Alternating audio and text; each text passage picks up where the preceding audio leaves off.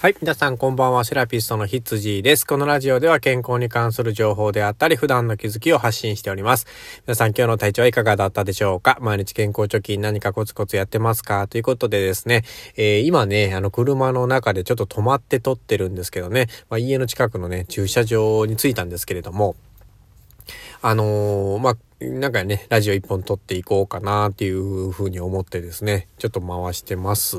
えっ、ー、と、今日はですね、整骨院も結構忙しくてですね、あの、昨日、おとついがすごく寒かったので、うん、今日はね、やっぱり首の不調だったりとか、腰の不調だったりとか、まあ、肩こりが強いとか、まあ、そういう感じがね、すごく多かったですね。まあ、皆さんもそういう状態になってないかなっていうふうに思うんですけど、やっぱりね、この気温のね、こう差が結構出てくるとですね、やっぱぎっくり腰的なものとか、まあ、あの、急なね、筋肉の痛みっていうのがね、結構出てくるケースが多いので、まあ、とっても、ね、あの、気をつけてほしいなというふうに思いますね。まあ、僕もね、結構、ちょっとね、昨日からなんか、うん、体がだるいかなっていう気はちょっとするんですけれどもね。うん、まああの、凝りがね、ちょっと強くて、まあ疲れも出てきてるのかなっていうふうに思いますね。うん、まあ一週間以上経ってね、正月から、まあ体が結構疲れる時期にあるのかなっていうふうにも思いますからね。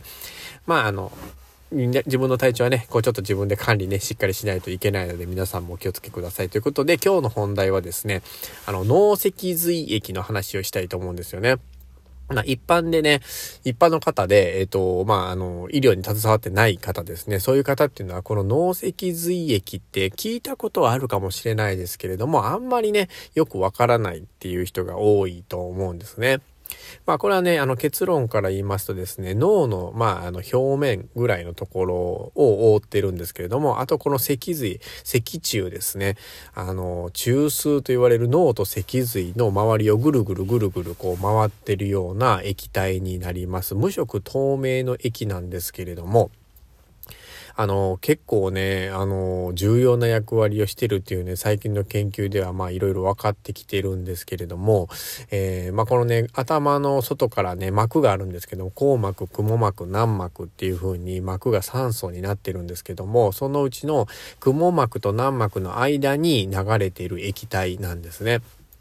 この脳脊髄液っていうのがですね、流れているところ、例えば膜が損傷してしまうと、その脳脊髄液がその外側に出てしまうんですね。そしたら、その脳脊髄液の量っていうのが少なくなってしまって、減少症みたいなね、えー、ことが起こってしまって、不定収素って言われる、まあ、めまいとか立ちくらみみたいな、そういうものがね、すごい非常に起こりやすいっていうふうに言われてるんですね。あの、まあ、はっきりとした、なんでその脳脊髄液が流れてるかっていう理由はね定かではないんですよね。医学的にははっきりとした理由はわからないらしいんですけどもまあ一説にはですね、まあ、その脳とかその中枢神経系のところの保護みたいなねあの守ってるんですよ。ってクッションの役割みたいな、えー、ことも言えますし、まあ、その脳の中のねあの液,、えー、液体というかその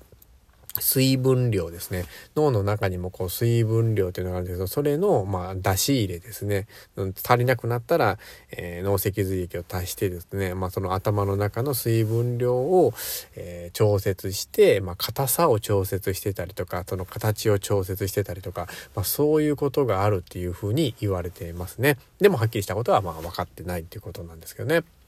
で、生態の領域というか、生態の考えでも、まあいろいろ考え方が違っててですね、まあ人間の体の中っていうのはですね、まあ大きく分けて3つの液体が重要っていう風な考え方をするんですね。まあその一つが、こう今さっき言ったみたいな脳脊髄液、血液、リンパ液っていう風に、えー、言われてます。で、それぞれね、その、その液に関する問題が起こった時に、まあやっぱり症状がね、結構こう変わってくるんですね。で、脳脊髄液がやっぱりこう足らなくなった、少なくなったとか、こううまくこう循環してないっていう状態に陥るとですね、さっき言ったみたいな不定収層とか自律神経系の、えー、症状っていうのがすごく出やすくなります。あの、眠りなかったり、不眠症だったりだとか、さっき言っためまいとか耳鳴りとか、まあそういう風な症状っていうのが、えー、とても起こりやすくなりますので、まあ、例えば耳鼻科行って耳鳴りの状態が、えー、分からなかったらですねこの脳脊髄液の問題を疑うっていうのも一つ、えー、いいんじゃないかなっていうふうに思います。ただ単にね、そのこう循環がうまいこと言ってないんであればですね、えーまあ、マッサージ系の治療であったり鍼灸だったりとかうんと整体だったりとか、まあ、その背骨をね整えるような治療っていうのを特化してちょっとやるとですね脳脊髄液っていうのはねすごくこう、えー、良くなると思うんですけど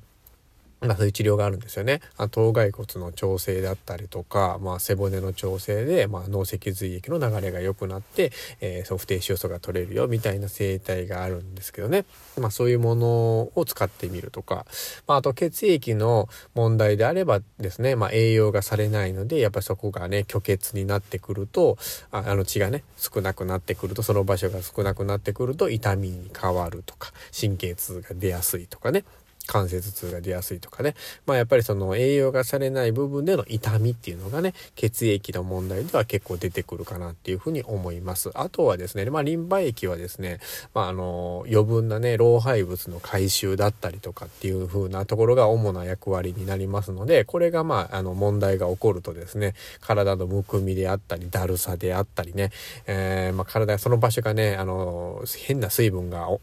多くなって重くなっちゃうので、まあ、すごく動かしにくくなったりとかねするので、まあ、リンパ浮腫っていう風な、え、病気があるぐらいですからね、まあ、リンパ液が滞るとすんごくね大きくなっちゃうんですね腫れてしまうので、まあ、これもすごく重要な、え、液体になりますね。だこの3つの液ですね脳脊髄液血液リンパ液これをねしっかり意識して、えー、まあ、循環させるなりね、えー、することでですね人間の健康っていうのはねすごく保てるんじゃないかなっていうふうに思いますね。